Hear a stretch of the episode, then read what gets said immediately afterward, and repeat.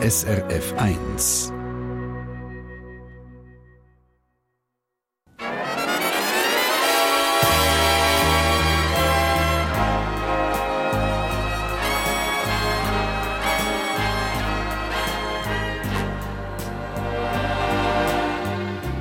Persönlich.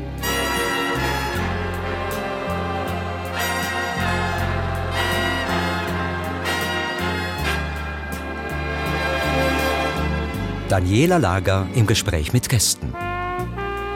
Guten Morgen miteinander zum Weihnachtspersönlich. Herzlich, herzlich willkommen im Kursaal hier zu Bern.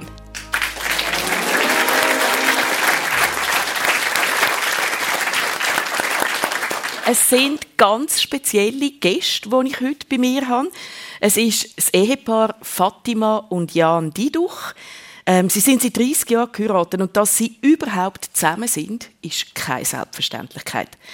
Der Jan Diduch ist bei der Begegnung mit der Fatima geweihter Priester und hat eine Karriere im Vatikan im Aussicht gehabt. Fatima hat katholische Theologie und Philosophie studiert und ist auch schon in der Kirche engagiert gewesen.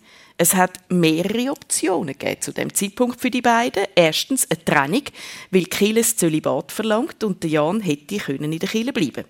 Eine heimliche Liebe, ein Versteckis über Jahre und hoffen, dass es niemand merkt. Auch das gibt's. Oder grosse Opfer bringen aus der Kirche raus und die Liebe offen leben. Fatima, die heimliche Frau an der Seite von einem Priester sein, ist das eine Option für dich? In keiner Weise. Mhm. Es wurde uns, muss ich sagen, angeboten. Ah, von der Chile?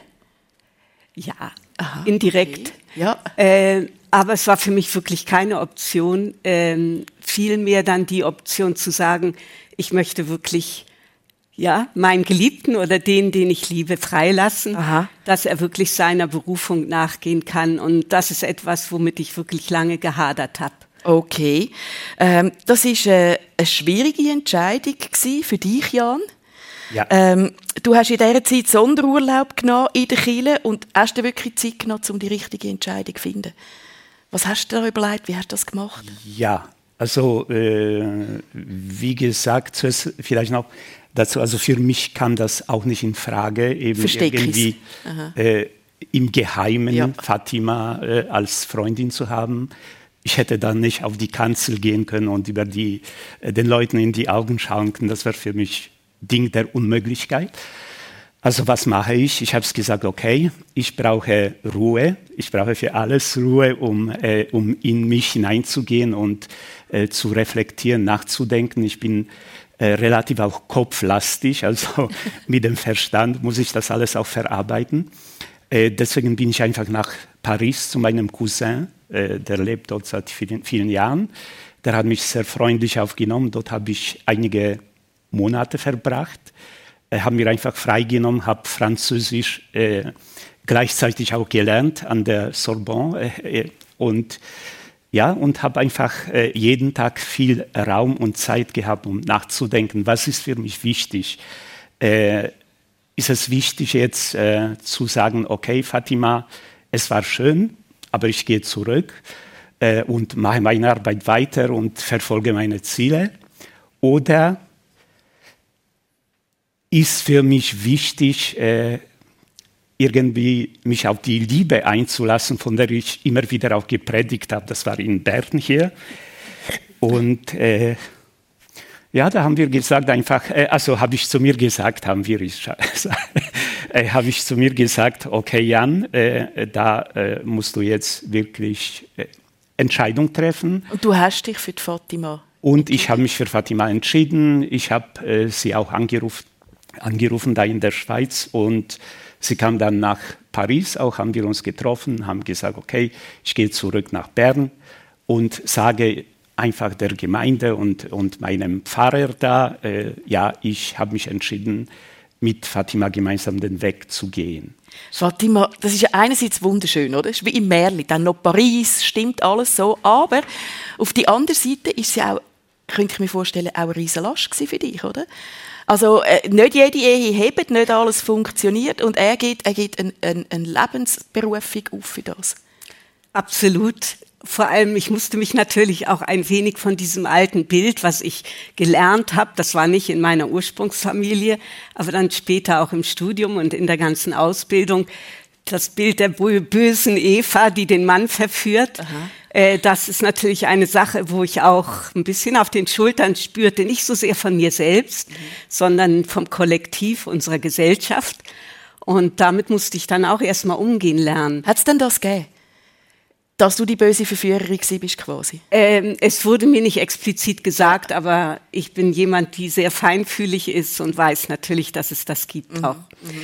Ähm, dazu aber trotz allem eben ich war wirklich bereit, auch für mich waren das Monate, die nicht so einfach waren. Ich war ja dann sozusagen auch in der Konklave, ja. also im Rückzug, äh, habe meine Arbeit weiterhin mit sehr viel Freude gemacht, mit sehr viel Engagement. Ich liebte die Menschen in der Pfarrei und ich glaube, sie liebten mich auch.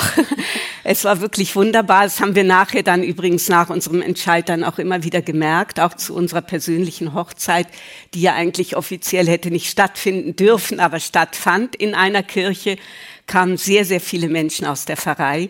Und das war natürlich auch eine große Freude. Lass mich noch schnell äh, ein paar Informationen zu euch geben. Wir sind gerade kalt eingestiegen in das Gespräch. Der Jan, einfach, dass man das weiß, ist seit dem Jahr pensioniert und engagiert sich jetzt noch stärker im Unternehmen von dir, Fatima.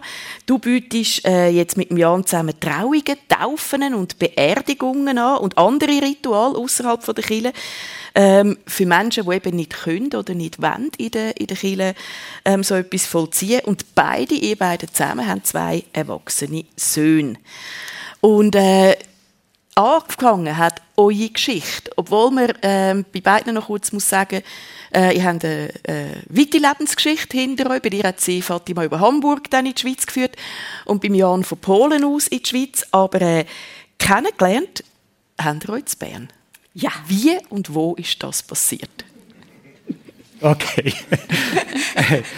Also wie gesagt, ich bin ja äh, nach meinem Studium und dem Aufenthalt in, äh, in Rom, im Vatikan, äh, kam ich äh, hier in die Schweiz, äh, einfach für gewisse Zeit wollte ich hier als äh, Pfarrer, also als Vikar arbeiten. Ich, mir wurde das angeboten hier.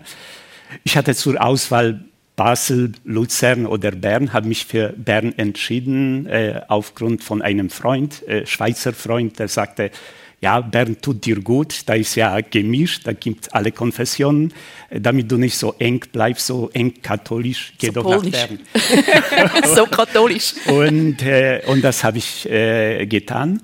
Äh, das andere war natürlich der damalige Pfarrer hier, äh, Herr Kuhn, Franz, ein sehr offener Mensch, äh, der hat mich extrem angesprochen und ich habe gesagt, okay, mit so einem Menschen kann ich super gut arbeiten und das war in der Tat so. Lass mich äh, schnell Fatima fragen, wie bist du auf Bern gekommen? Ja, ich habe ähm, das sogenannte äh, Volontariat oder Pastoralkurs gemacht. Also das ist so der praktische Kurs, wo du Aber dich vorbereitest. Grund, warum ja. du überhaupt Und da gab es dann natürlich auch Gespräche mit den Vorgesetzten. Und da hieß es, ähm, ja, es wäre vielleicht gut, dass sie ähm, in, in, äh, in, eine große, in, die, in eine große Pfarrei kommen. Und äh, haben mir dann Bern vorgeschlagen und, äh, und die Hauptpfarrei. Und äh, ja, und da habe ich gesagt, ja, in Ordnung, das mache ich. Sie wollten einfach, dass ich in eine größere Pfarrei komme. Das war ja. wirklich der Grund. Ich hätte mir sehr gut vorstellen können, auch irgendwo mal so die erste Berufserfahrung in einem kleinen, in einer an einem, einem kleineren Ort zu machen. Und dann hat euch also Schicksal in die gleiche Pfarrei geführt und dann sind ihr euch begegnet und dann hat der Blitz eingeschlagen. Also ihr habt sofort gewusst, wow, das ist es. Äh, äh, ja, also Blitz eingeschlagen. Blitz hat sofort eingeschlagen, das ist wahr. Aber wie gesagt, äh, sofort äh, gewusst, dass wir zusammen und so weiter. Nein, das hat sich ergeben in der Zusammenarbeit. Also wir haben äh, mit der Zeit, wir haben ja gemeinsam auch Andachten veranstaltet oder wir haben auch äh, Unterricht äh, an der Oberstufe gegeben, gemeinsam so äh, projektbezogen. Und wir haben gemerkt, ja, irgendwie der Funken ist da gesprungen. Wir haben gemerkt, wir, wir haben so gleiche Ideen, wir ticken ähnlich, wir, äh, uns ist das Gleiche immer mehr wichtig. Und da haben wir gemerkt, okay, irgendwie habe ich dann gedacht, irgendwas stimmt ja mit dir nicht so, irgendwas stimmt mit dir nicht so. Aber und Fatima, wenn du ihn angeschaut hast, oder? Schwarze äh, katholische Kleidung nehme ich an, der weiße Nein, also er war nicht mehr im Talar. Okay. Ich habe dann Fotos gesehen, wo er im Talar war. Ja. Das hat mich dann auch beeindruckt. Aber ich muss ganz ehrlich sagen, äh, ja, ich fand ihn extrem sympathisch bei der ersten Begegnung. Ich erinnere mich sehr gut. Er kam so von einer großen Eichentreppe herunter, als ich da geklingelt habe äh, im Pfarrhaus, um mich vorzustellen beim Pfarrer. Und wer hat mir aufgemacht? Äh, Jan Dieduch, der Vikar.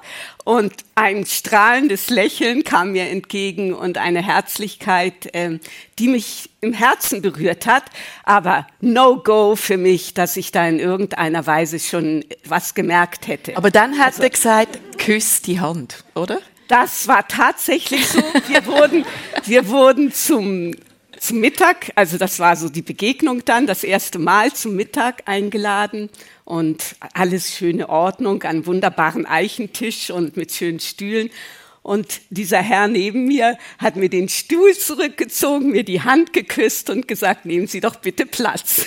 Das hat den Grund, Jan, dass und du so charmant Gut, das war noch äh, relativ früh nach, äh, nach meinem äh, Kommen aus Wien. Also ich habe ja in Wien auch studiert Aha. und wurde durch die österreichische Kultur so ein bisschen sozialisiert. Freundlichkeit, gute Erziehung. Und das habe ich natürlich weiter in Bern gepflegt ja. zum Erschrecken von manchen Menschen. ja, was will er denn? Äh, und äh, ja, und so kam das dazu. Mhm. Ja. Jan, du kommst ursprünglich aus Polen, bist im Nachbardorf zur Heimatstadt vom Papst Johannes Paul II. groß geworden. Du bist, wenn ich richtig informiert bin, Skifahren mit ihm und du hast im gleichen Fußballclub geshootet wie der spätere Papst. Ja, ja. Also in dem Sinne, der äh, Papst Johannes Paul II., Karol Wojtyla, damals war noch Kardinal in Krakau, ähm, kann man sich kaum vorstellen, dass das extrem zugänglicher, einfacher, sympathischer, aufgestellter und sportlicher Mensch war. Und er hatte natürlich mit uns Klerikern äh, in Krakau hatte viel Kontakt. Er hat uns auch mitgenommen zur Wanderung, zum Skifahren äh, oder er hat auch mit uns mal Fußball gespielt auf dem, äh, im Hof da beim, im Priesterseminar. Mhm. Das waren so ganz legere, äh, legere, lockere Begegnungen mit ihm. Und in, ja, ist es für dich eine klassische Karriere gewesen? Ich meine, Polen erstens mal wahnsinnig katholische Umgebung, stelle ich mir vor. Ja. Ähm, bist du schon Ministrant gewesen, jeden Sonntag in Kirchen als Bub, äh, quasi mit der Muttermilch der Katholizismus? Ähm, leider nicht. Da. Okay. es ist einfach so, äh, meine Mutter, ja, die war extrem äh, fromm und, äh, und, und das gehörte alles dazu. Ich war nicht so. Ich habe äh, ja, ich habe mich natürlich auch nicht auf die sozialistische oder die kommunistische Propaganda da eingelassen, das äh, auch nicht. Aber ich war sehr kritisch auch der Kirche gegenüber schon als, sagen wir, acht, neun, zehn, zwölfjähriger Junge. Ich habe viel gelesen. Ich, ich war im Dorf aufgewachsen, habe gerne extrem immer viel gelesen. Ich habe die ganze Dorfbibliothek durchgelesen, Sachen, die ich auch nicht verstanden habe. Und äh, und da war ich sehr kritisch der Kirche gegenüber. Also ich fand auch irgendwie, ja, die Pfaffen nutzen äh, uns aus und so weiter. Also das war, das war wirklich eine Situation, wo, äh, wo für mich selbst ja so eine Art äh, vom Saulus zu Paulus äh, Umkehr stattgefunden hat. Äh, nach Matura, äh, wo ich schon angefangen habe an der Uni in Krakau, Geschichte und Philosophie zu studieren. Ich habe gerade fragen, gibt es denn den Erweckungsmoment? Also wo man vom, ja. vom kritischen Teenager, jungen äh, Revoluzer zum Gläubigen wird? Genau. Ja, äh, wie gesagt, äh, das war für, für mich war das eine Person. Es waren immer wieder Menschen auf meinem Weg, die wesentlich Einfluss hatten auf mich oder auf mein mein Schicksal, äh, in Anführungszeichen. Und äh, einer von diesen war äh, Josef Tischner, Das war Professor, äh, Philosophieprofessor, ein Jesuit in Krakau, äh, recht bekannt. Er hat ja die Ethik der Solidarität geschrieben. Er hat auch stark für die Solidarität in Polen gearbeitet. also die, die Gewerkschaft, Für die Gewerkschaft, ganz ja. genau. Und äh, ich kam als Student von der Uni auch zu den Vorlesungen, die waren so quasi parallel zu dem Staat. Also die Kirche war so quasi Parallelgesellschaft in Polen damals, wo viel Freiheit herrschte, wo sie auch verbotene äh, Dinge vorgelesen haben, diskutiert haben, ausgestellt haben, äh, Kultur und so weiter, war, waren so zwei Parallelwelten. Und das hat mich sehr fasziniert. Und da bin ich zur Vorlesung vom Professor Tischner äh, gegangen ähm, und war begeistert von ihm, äh, vom Anfang an. Er hatte nur ein Kular hier, war, war normal angezogen mit einem Kular. Das sind die äh, weißen Kragen, oder? Kragen, genau. Hat das dann rausgenommen auch äh, bei der Vorlesung, weil er wollte lockerer sein und wirkte extrem sympathisch, extrem klug. Er hat ja, er war ja ein äh, Phänomenologe, hat über Husserl. Jetzt muss ich dich wieder, wieder schnell zurückholen. Ich, äh, ich merke, du bist ein spannender, sehr, sehr ein spannender Dozent. Aber ich will mehr von dir und von okay. der Fatima wissen. Fatima, dein Name kommt aus dem arabischen Kulturraum. Fatima. Äh, wunderschön, finde ich übrigens. Du hast zur Hälfte auch die Wurzeln dort in diesem Raum. Das von deinem Vater. Deine Mami ist Deutsche und im christlichen Kulturraum aufgewachsen. Wie sind denn deine Eltern mit dem unterschiedlichen religiösen Hintergrund umgegangen? Ja, ähm, das ist wahr. Mein Vater ist aus Marokko, aus Fez ursprünglich geboren, also in Fez geboren. Meine Mutter aus, äh, aus Ostberlin. Ähm, dazu muss ich vielleicht sagen, dass beide Eltern, äh, und das, das rechne ich Ihnen hoch an, ähm, in der Familie als solche äh, keine Prägung uns Kindern in dem Sinne gegeben haben. Ich also es hat nicht einen entweder christlichen oder muslimischen Haushalt gegeben? Nein, es gab beides. Mhm. Also ähm, in dem Sinne, dass meine Mutter zwar katholisch war, ähm, allerdings, das muss ich dazu sagen, etwas negative Prägungen bekam äh, im frühen Alter. Sie äh, hat ihre Mutter sehr, sehr früh verloren, wurde dann aufgeteilt, das ist eine lange Geschichte, in eine andere Familie. Und äh, dort war sie dann auch zeitweise in einer katholischen Nonnenschule, was, so wie sie erzählt hat, sehr viele negative Erfahrungen für sie mhm. auch mhm. hinterlassen haben, in gewisser Weise von Zucht und Ordnung, äh, was wir natürlich als Kinder dann indirekt irgendwo auch mitbekommen haben manchmal. Äh, mein Vater wiederum äh, ist in einer, ich sage jetzt mal, sehr liberalen und gleichzeitig gläubigen Familie aufgewachsen. Der Großvater ähm, war ein sehr gläubiger oder ist, ja, war ein sehr gläubiger Moslem, der auch seine fünf Gebete am Tag gemacht hat und all die weiteren äh, Almosenspenden und so weiter. Das Faszinierende in dieser Familie für mich ist, dass absolut keine Prägung und Dogmatismus in dieser Familie herrschte. Okay, aber wie hast denn du zum Katholizismus gefunden? Ähm, also aus so einer liberalen, offenbar nicht besonders auf eine Institution ausgerichtete. Absolut, Familie. ja. Dazu muss ich vielleicht was sagen, dass ähm, die ersten Kindesjahre mh, hm, hat mich das natürlich alles gar nicht interessiert. Ich wusste ja nichts davon. Meine Eltern haben ein tolerantes Leben gelebt, uns gegenüber. Es gab natürlich auch Auseinandersetzungen bezü bezüglich Erziehung und so weiter. Das ist ja normal auch in verschiedenen Kulturkreisen und äh, auch Prägungen. Ähm, ich bin eigentlich durch die Schule dann, äh, meine Mutter hat dann dennoch mich auf eine katholische Grundschule geschickt, weil sie dachte, ja, da ist die Fatima dann doch auch ein bisschen behüteter in Hamburg äh, weil wir sind, als ich mit drei Jahren ähm, von Paris nach Hamburg gekommen bin, äh, in Hamburg, dann haben wir uns sozialisiert und dort, äh, wie gesagt, bin ich dann auf die Grundschule gekommen. Das war eine katholische Grundschule.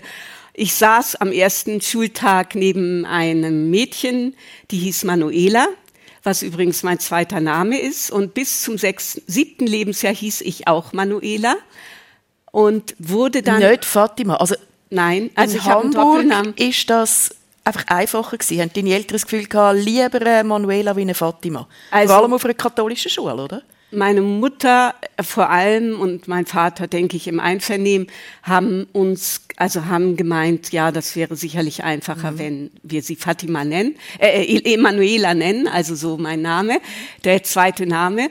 Und so hieß ich wirklich tatsächlich bis zum Schuleintritt äh, Emanuela. Und als ich dann eben neben der anderen Manuela saß, war so der Versuch am Anfang, ja, Manuela 1, Manuela 2 beim Aufruf der Lehrerin, äh, was wohl dann doch ein bisschen Irritation mit der Zeit gegeben hat. Bist du jetzt eins, bin ich jetzt eins oder zwei oder und meine Mutter hat das dann mitbekommen und hat dann ab dem Punkt gesagt, ja, Fatima, äh, also Manuela hat noch einen zweiten Namen, Fatima, und ab dem Punkt war ich dann Fatima. Okay. Und so bin ich dann eben, weil die Manuela. Aber das, das ist noch keine religiöse Erweckung, Nein, das oder? wollte ich sagen. Und so wo, bin ich wo dann- ist die passiert? Wo hast du gespürt, für dich hast du das überhaupt gehabt, so einen Moment, wo du gemerkt hast im Leben, ich bin gläubig und ich weiß, wo ich hergehöre? Ja, das muss ich dazu sagen, dass ähm, die Suche ähm, für mich als Mensch, als junges Mädchen äh, sehr stark war, dass ich nicht wusste, wo gehöre ich eigentlich. Also wer bin ich? Denn nicht, wo gehöre ich hin, das war ich in der Familie, aber wer bin ich? Wer bin ich? Bin ich jetzt ähm, Deutsche? Bin ich Marokkanerin? Bin ich Fatima? Bin ich Emanuela? Was, was ist eigentlich los? Und ähm, bin ich äh, Christin? Bin ich äh, Moslem? Ähm, es gab nicht die Prägung von meinen Eltern, aber meine innere Suche war da. Und als ich dann, wie gesagt, in dieser Schule ähm, dann natürlich auch mit Religionsunterricht konfrontiert wurde und, und auch erzogen wurde, meine Freundin in, aus einer Großfamilie kommt, die sehr, sehr, sage ich jetzt mal, sehr katholisch war, aber sehr locker. Also im guten Sinne, wir haben sehr viel, ich war sehr viel dort, das, da haben wir gespielt. Da habe ich den ersten äh, Kontakt bekommen. Ähm, ja, ach, das ist ja eigentlich cool. Und als es dann, äh, dann darum ging, dass alle da in die Erstkommunion kamen, da war dann äh, die große Frage, ja, ich bin ja gar nicht getauft, da kann ich nicht mitmachen. Da habe ich dann mit meinen Eltern gesprochen und habe gefragt, ja, darf ich da mitmachen? Und äh, meine Mutter sagte, ja, also haben sie sich drüber unterhalten und da fing eigentlich dann äh, die Entscheidung an, dass ich das durfte. Du bist getauft worden. Und dann bin ich getauft worden mit zwölf ja. Jahren und dann die Erstkommunion. Und ich muss sagen, für mich als Kind, das ist ja noch kindlicher Glaube, äh, dennoch hat das für mich doch so eine Art mystische Momente gegeben, äh, wenn man das so, ja, wenn man das so weiß, was das bedeutet. Das heißt eigentlich so eine Erfahrung, äh, dass ich ähm, verbunden bin mit etwas Größerem, mit etwas, was nicht nur was ich nicht nur meine Kameradinnen und Kameraden, sondern dass ich etwas gespürt habe von etwas Größerem und etwas, was über mich hinausging. Und ab Das ist vielleicht, denke ich, etwas, was wir in diesen Tagen alle ein bisschen spüren, oder? Es ist noch schön, dass du das gerade so an der Weihnachten da beschreiben kannst, im persönlich, mit der Fatima und dem Jan Diduch aus dem Kursaal zu Bern. Ich will schnell nochmal zum Jan wechseln. Jan, ähm, aus Polen, dort mal kommunistisch. Wir haben es gehört, Gewerkschaft Solidarność. Ich weiß nicht, wer sich mag erinnern. Das sind viele Demonstrationen gewesen. Ähm, ja, große Proteste, äh, Streiks und so weiter. Und du hast dich dort als auch Zugehörige von der Kirche auch engagiert. Das ist auch ein bisschen heiß geworden und bist dann auf Österreich geschickt worden, ins Kloster für die Priesterausbildung.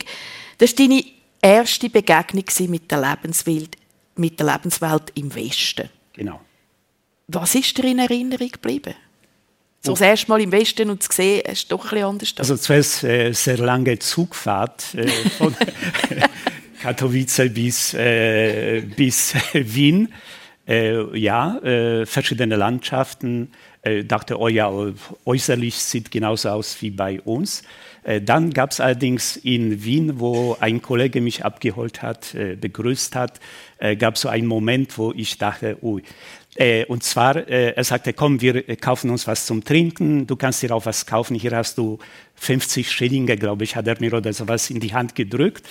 Äh, ja, und wir gingen da rein. Ich, ich glaube, ich erinnere mich, das war noch Bila, hieß dieses Geschäft. Ein Lebensmittelgeschäft. Ganz genau, da gibt es heute. Ich bin da rein und bin einfach fast ohnmächtig geworden.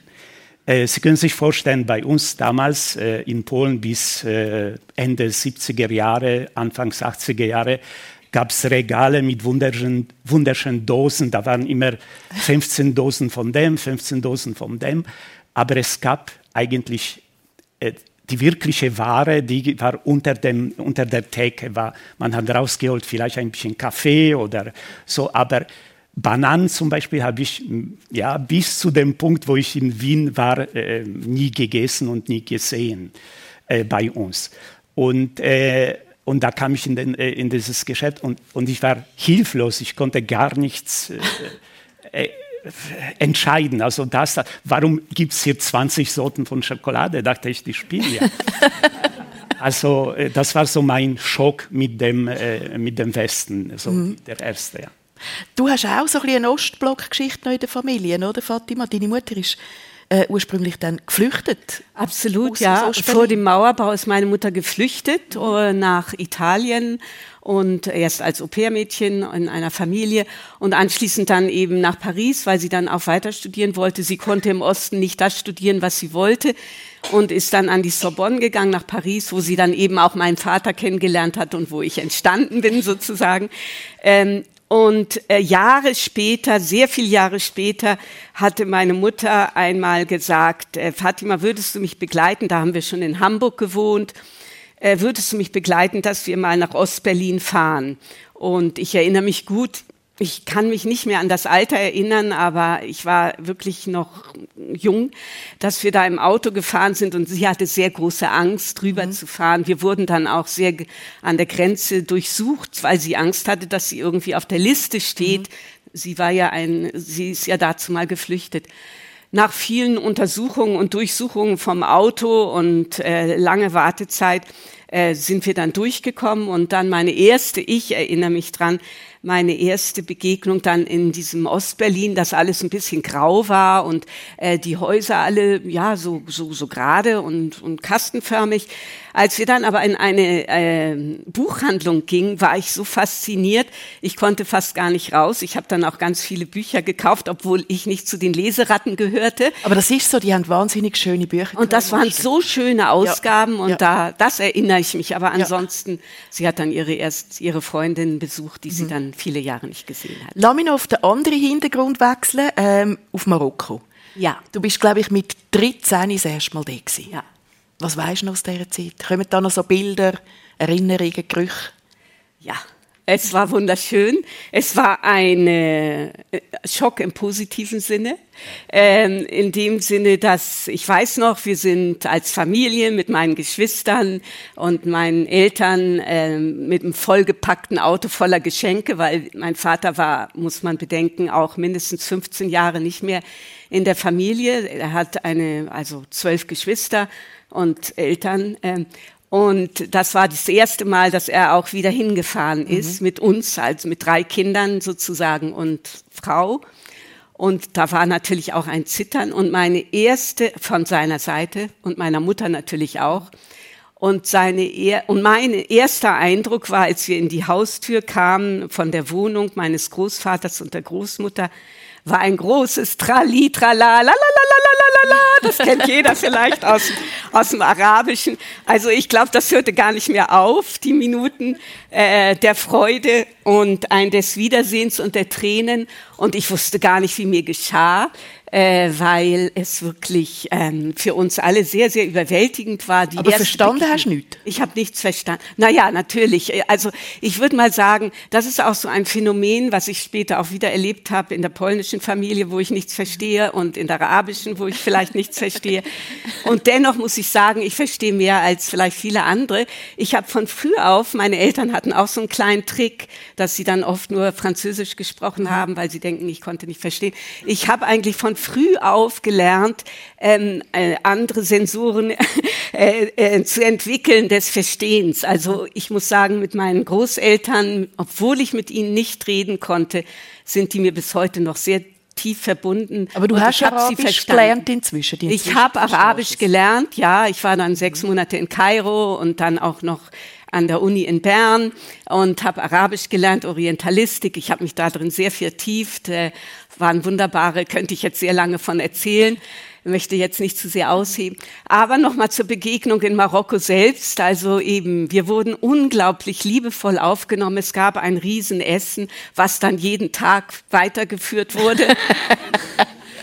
und ganz viele Teezeremonien. Ich erinnere mich besonders, dass der Großvater, wie er da ganz stolz auf, äh, auf seiner, auf seiner, auf seinem ähm, Divan saß äh, und uns den Tee gebrüht hat. Ich habe mich immer gefragt, warum macht er das dreimal? Mhm. Dann wurde mir das später erklärt, dass es dann eben ganz besondere Süße hat und das ist eine Tradition.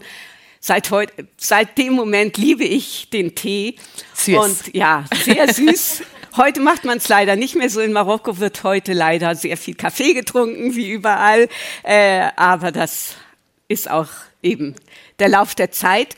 Ähm, und wo ich mich noch ganz besonders auch dran erinnere, das war auch mit meinen Geschwistern. Wir sind dann in diesem Viertel in Fes, da waren, glaube ich, kaum noch zu damaligen Zeit äh, Auswärtige. Äh, das war im Quartier, wirklich im einfachen Viertel. Äh, mein Vater, mein Großvater, der war Kaufmann in der Medina und hatte dort einen kleinen Stand im Zug, wenn jemand schon mal dort war, hat Datteln und alle möglichen Sachen verkauft. Und wenn wir drei Mädchen, also wir sind drei Mädchen. Du bist die älteste von drei ich bin Die älteste, ja genau. Meine mittlere Schwester ist auch hier im Publikum und meine jüngste ist in, äh, in Berlin. Ähm, und als wir drei Mädchen dann durch dieses Quartier gelaufen sind, wir waren immer drei, meine Mutter hat sehr darauf geachtet, dass wir drei gleich gekleidet sind. Äh, dann haben die Leute immer sehr, sehr interessiert geguckt. Wir konnten kein Wort Arabisch, aber unsere Cousine, also unsere Tante, die hat uns immer beschützt und ist vor uns hergelaufen. An diese Szenen, diese, diese Bilder sehe ich noch. Ich fand das alles so spannend und toll. Ich erinnere mich auch einmal, als wir auf dem Balkon standen und unten waren Wasserverkäufer oder Scherenschleifer, wie wir dann als kleine Kinder einen Dirham runtergeworfen haben, weil wir dachten, was passiert jetzt? Und der hat so hoch gesagt, Allah, Allah, und sich gedankt. und wir fanden das so toll und haben uns sofort aber versteckt hinter der Balustrade. Das sind solche kleinen Erinnerungen. Ich erinnere mich auch noch sehr dran, dass ich das erste Mal eine große Melone gesehen habe, wie ich nie gesehen habe in meinem Leben in Hamburg oder in Paris. Ab Paris war ich noch klein in Hamburg. Und da haben wir dann tatsächlich auch so eine sechs Kilo Melone dann auf der Rückfahrt mitgenommen.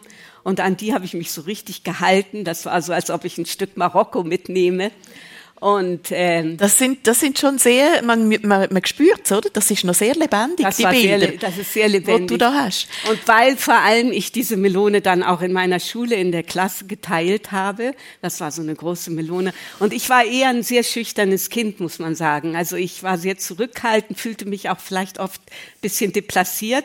Und als ich diese Melone brachte und der Lehrer sagte, jetzt darfst du ein bisschen was erzählen von dieser Reise und von dieser Begegnung, ab dem Punkt war ich wirklich dann ein Teil dieser Klasse und und jeder hat diese süße Melone genossen. Eine Integrationshilfe in Form von einer Wassermelone. Ja. Unglaublich. Eine Wassermelone hat mich, ja. Wunder, wunderschöne Geschichte. Ähm, ich werde äh, noch einmal geschwind zu, zu dir zurückkommen. Jan, du bist 20 gewesen, als du in Österreich angekommen ja. bist, wo wir das, wo wir das gerade gehört haben und ein junger Mann und ich habe Fotos von dir gesehen, ja. äh, wie du ausgesehen hast als junger Mann und da kann man wirklich sagen, ein junger, gut aussehender Mann, oder? Und jetzt kommst du in den Westen, wo man vielleicht nicht so überwacht wird, so, so eng ja. wie in Polen.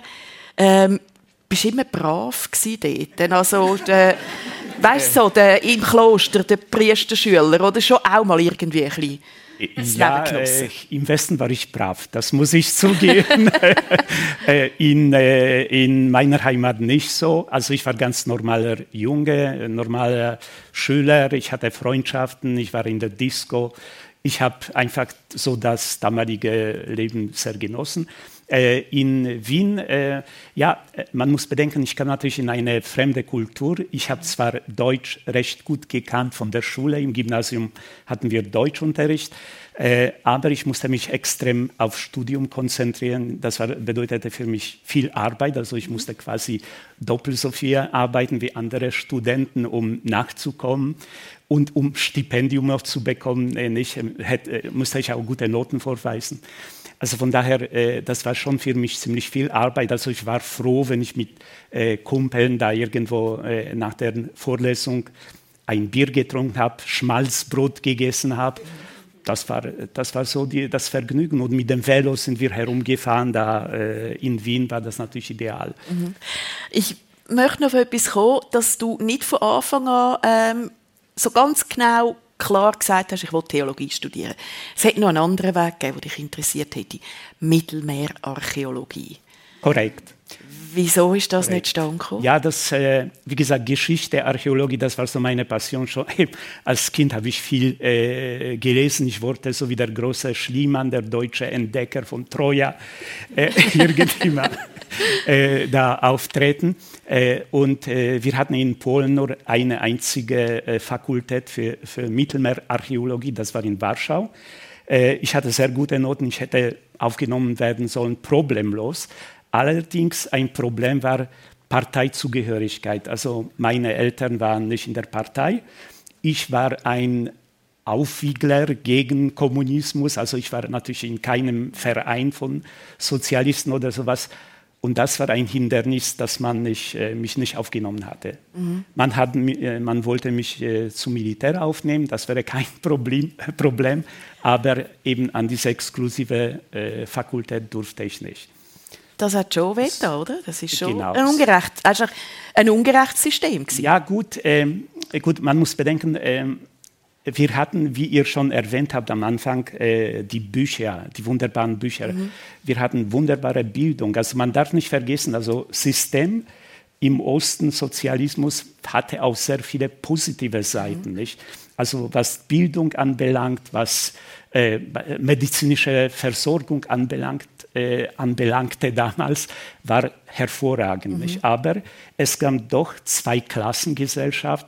Eine Klasse, das waren die, die dazu gehört haben, zu der Partei, äh, Funktionäre, Polizei und so weiter. Und die andere Klasse, das waren die, die äh, einfach ja, äh, Rebellen waren oder, oder die zu sehr an der Kirche gehangen sind. Mhm. Das heißt. Wenn wir zurückschauen äh, auf das, was wir am Anfang geredet haben, oder? Du hast dich entschieden, aus der katholischen Kirche auszutreten, mhm. wo du dich in Fatima verliebt hast und wo ich gesagt habe, wir heiraten. Das hat aber auch geheissen, du gibst alles auf. Also du gibst ähm, deinen sozialen engsten Kreis auf, du gibst deinen Beruf auf oder hast müssen aufgeben, gar keine Wahl gehabt.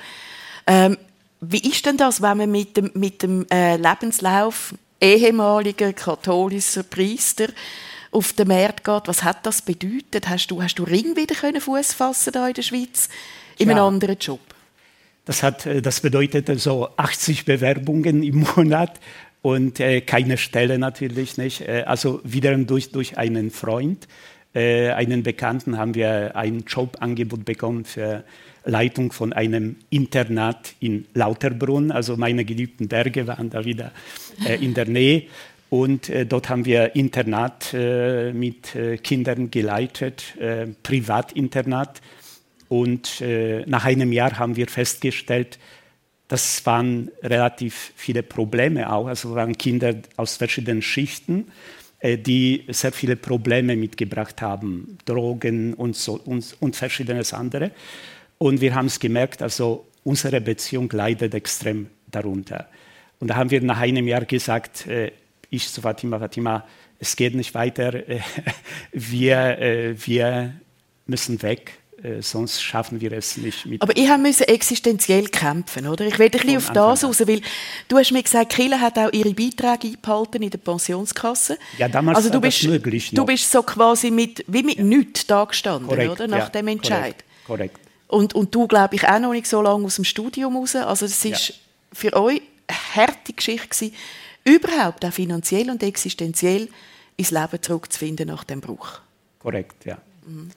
Es ist also bewundernswert, äh, was ihr gemacht habt, wie ihr gekämpft habt und wo ihr heute, wo ihr heute auch sind. Und äh, du hast noch Bergen erwähnt, Jan, da möchte ich doch noch sagen, äh, Jan Diduch hat alle 4000er in der Schweiz bestiegen, ja. wenn ich richtig ja, informiert bin. Das ist also äh, doch eine Leistung. Ein Teil davon auch allein.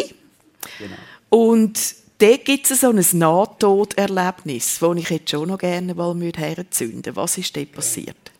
Oh, das war äh, an meinem geliebten Mönch.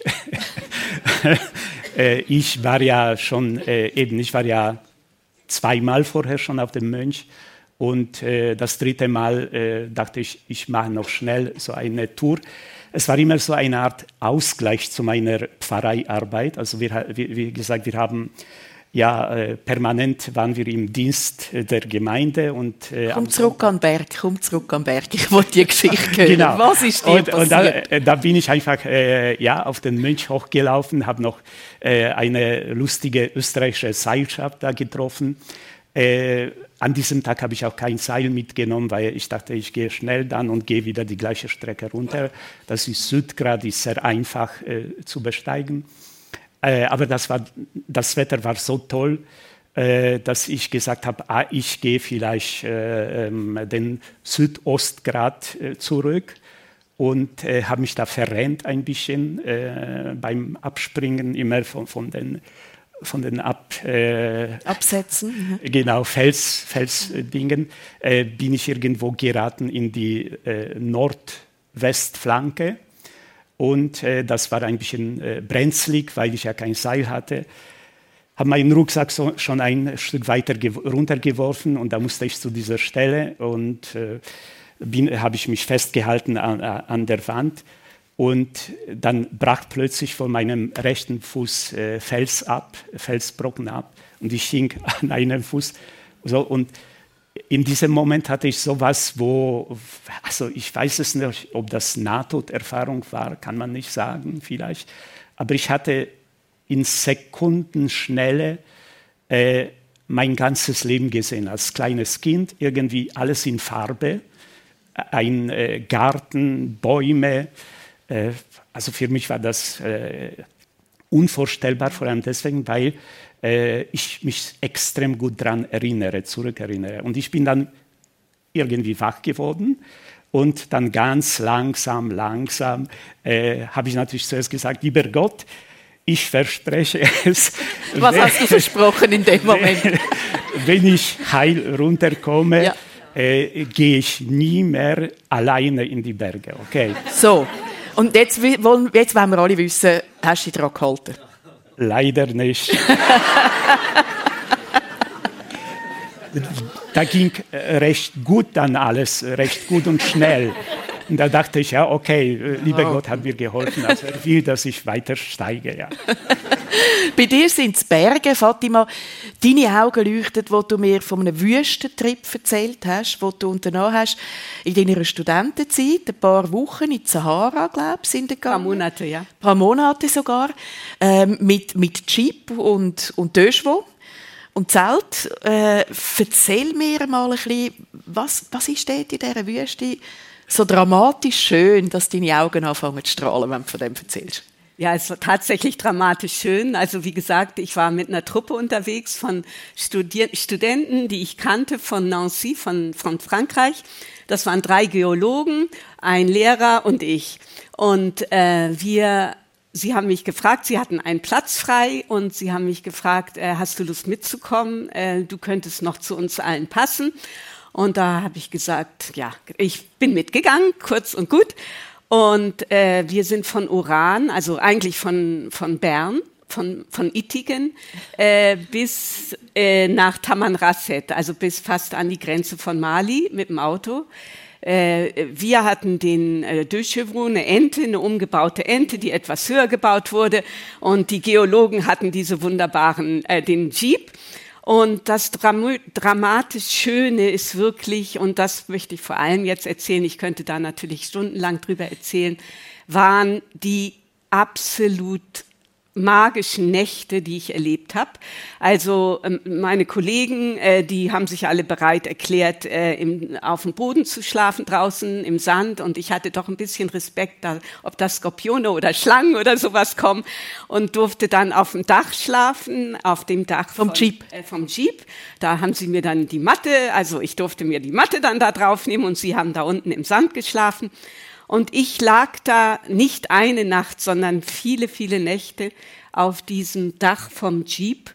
Und ich muss einfach sagen, Daniela, es war magisch. Es war so, dass ich oft gar nicht schlafen konnte, weil es kein Licht gab, kein Funken Licht. Viele kennen das vielleicht auch von den Bergen. Eine Weite, wo ich immer dachte, oh, jetzt lauf, jetzt stehe ich, gehe ich runter hier vom Auto und lauf zum Horizont, um die Sterne anzufassen. Es war einen Sternen, schöner als im Planetarium. Also ich war jetzt kürzlich auch gerade wieder mal im Planetarium. Es war ein Sternenhimmel, eine Klarheit. Und diese Momente da nachts in der Wüste, da muss ich schon sagen, das hat in mir zwei Sachen ausgelöst. Das eine, diese unglaubliche Stille, die ich erlebt habe und äh, ich irgendwie begriffen habe, schon als ganz junges, kleines Würmchen, ich war nämlich eine Frühgeburt, ich bin mit sieben Jahren, äh, sieben Monaten, sieben Monaten auf die Welt gekommen und war zwei Monate im Brutkasten.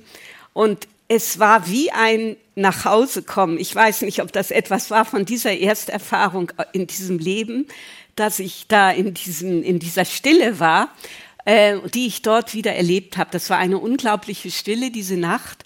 Und das Zweite, was mich so fasziniert hat, war dieser unglaubliche Himmel, wo ich einerseits mich ganz klein fühlte und andererseits ganz, ganz, ganz verbunden und groß, als ob das alles eins ist. Mhm. Vielleicht ist das auch eine Art mystische Erfahrung. Ich weiß ab dem Punkt einfach, ja, dass wir, dass ich, dass wir alle unglaublich aufgehoben sind in diesem großen Universum. Wunderschön, wunderschön. An dem Tag, am Weihnachts persönlich, da aus dem Kursaal Bern so mitreisen zu dürfen, im Kopf mit äh, Fatima und mit dem Jan Diduch. Ich will noch kurz auf das kommen, was ihr heute macht. Ihr habt heute, du bist pensioniert, äh, Jan, und ihr macht das jetzt zusammen. Eigentlich ist es deine Firma, Fatima. People Vision, eine Firma, die Leute hilft, Visionen können zu leben, wo sie vielleicht nicht dürfen in einer Kirche, weil, weil etwas nicht erlaubt ist. Ähm, wen begleitet oder trauen dir alles? Haben die da noch Grenzen? Also ich frage jetzt so, beide ursprünglich aus dem katholischen Ecke, würdet ihr ein, ein, ein homosexuelles Bärli trauen? Ja, wir haben das äh, vor drei oder vier Jahren haben wir das bereits äh, getan in Vegas. Äh, und das war eine wunderbare Hochzeit, äh, Trauung mit vielen, vielen Gästen, äh, frei, äh, in, in ähm, freiem Raum. Äh, was für uns wichtig ist, das ist die Liebe, die wir da feiern. Also wir, es geht nicht so sehr um Konfession, es geht nicht um Kultur, es geht wirklich um, um das Einmalige, was die Menschen füreinander empfinden. Und das merken wir bei den Vorbereitungsgesprächen. Also da merken wir sehr stark, auch bei diesen zwei Männern, äh, haben wir gemerkt, die mögen sich wirklich, das ist eine wahre Liebe. Also ich kann das nicht verurteilen. Ich, wer bin ich denn eigentlich, könnte ich sagen, ich kann das nicht verurteilen, wenn Sie sagen, wir lieben uns, kannst du uns heiraten? Ja, ich sage, ja, im Gottes Namen, ja, Gott ist die Liebe, also ich kann, ich kann nicht Nein sagen. Ja. Fatima, ähm, du hast die Firma gegründet. Wie bist du auf das gekommen? Wie ist das passiert? Ähm, das ist auch eine längere Geschichte. Die, die jetzt haben wir aber, jetzt bin ich gerade schon im Stress, 10 vor 10. Äh, ich werde mich kurz halten. Gut. Ich werde mich kurz halten. Uiuiuiui. Gut. Ähm, es ist so, dass ich im Vorfeld vielleicht ganz kurz sagen muss, ich hatte eine, eine Aufgabe, war angestellt in in einer hierarchischen Struktur äh, über einige Jahre. Also hab dort äh, war verantwortlich für den gesamten Religionsunterricht in der Stadt Luzern äh, als Rektorin und habe dort wirklich sehr viel gepowert und Projekte auch durchgezogen, äh, auch äh, für eine Öffnung vom Religionsunterricht und so weiter und so fort. Äh, das war eine sehr schöne Aufgabe bis zu dem Punkt, dass ich dann merkte, als ich dann wirklich mehrere Projekte abgeschlossen habe und eins ganz besonders, nämlich die Implementierung auch des Ethikunterrichtes in der gesamten Stadt, dass ich dann merkte, so jetzt geht's langsam auf meine Gesundheit mhm. und ähm, es stimmt nicht mehr. Es, es war für mich also unglaublich. Also schwer. Ich möchte jetzt nah von heute redet man von ja, Burnout. Ja. Ich wusste damals nicht, was das ist. Äh, ich nehme an, das war ein Teil von Burnout, ja. weil ich brauchte dann wirklich anderthalb Jahre, um wieder so richtig zu mir selbst zu finden. Es war ein sehr schwerer Prozess insofern, dass ich eigentlich ein sehr treuer Mensch bin und äh, mich identifiziert habe extrem mit dieser Rolle als Rektorin mhm. und ganz, ganz wirklich sehr schwer hatte, das loszulassen und zu sagen, wer bin ich? Auch da wieder, du bist nicht Direktorin, das ist eine Rolle, die du angenommen hast, aber das brauchte wirklich Zeit. Also ich sage anderthalb Jahre, bis ich wirklich merkte, stopp, du bist noch viel mehr, du bist die Fatima, die hat die und die und jene Talente. Selbstverständlich habe ich mir natürlich auch von außen Hilfe gesucht. Ähm, das Ganze ist dann in einen guten Fahrtwasser gekommen, weil ich immer mehr von außen dann auch Anfragen bekam, wo ich wusste, dass ich noch gar nicht wusste, was ich da machen will. Und zwar Anfragen von Freunden. Es sitzt hier auch ein ganz wunderbares Paar, was ich getraut habe, äh, gerade hier in der ersten Reihe, von Freunden und von der Familie auch, äh, die dann gefragt haben, Fatima, du bist doch Theologin, kannst du uns heiraten? Ähm, das war so der Start eigentlich einer Idee, die dann ent sich entwickelt hat, ähm, dass das wirklich so eine Kernkompetenz ist, die ich ja auch durch meine ganze Ausbildung und so immer schon gemacht habe. Und habe dann diese Firma ähm, aufgegleist, nicht nur für, äh, für Hochzeiten, sondern, sondern eben für alle, für alle Zeremonien. Ja, Begleitung von Menschen, die ja. in Krisensituationen sind, auch in schwierigen Situationen, wo sie nicht wissen, was, wo will ich hin, wo gehe ich hin, was ist mein, mein, der Sinn meines Lebens, all das. Ja. Ihr habt euren Sinn vom Leben gefunden, würde ich sagen, wenn man euch zulässt. Es ist spannend zu hören, dass vielleicht doch manchmal eine Verunsicherung und wieder eine Weggabelung kommt, auch, auch bei euch. Ich möchte euch ganz herzlich danken für die Offenheit, die ihr habt. Ich finde es irrsinnig spannende Lebensgeschichte, die ihr habt und sehr viel berührende Momente habe ich in dieser letzten Stunde. Besten Dank, Fatima und Jan Didoch.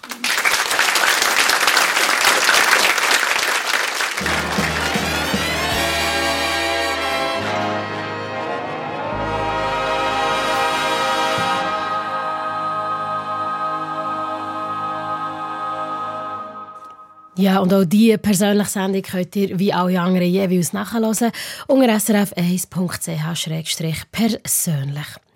Nächste Woche empfiehlt der Dani Vorler im persönlich am 1. Januar ist ja das, wieder zwei besondere Gäste. Auf der einen Seite hat er der Autor, Liedtexter und Komponist Roman Ricklin zu Gast und auf der anderen Seite die Leiterin vom Palliative Care Spitex Team Paya Viva, Ilona Schmidt. Diese Sendung wird aus der Live-Stage im neuen Radiostudio in Zürich dann ausgestrahlt und ihr könnt live mit dabei sein, vorausgesetzt, dass ihr euch rechtzeitig anmeldet. Das Anmeldeformular findet ihr auf srf1.ch.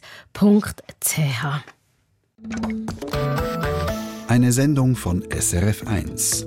Mehr Informationen und Podcasts auf srf1.ch.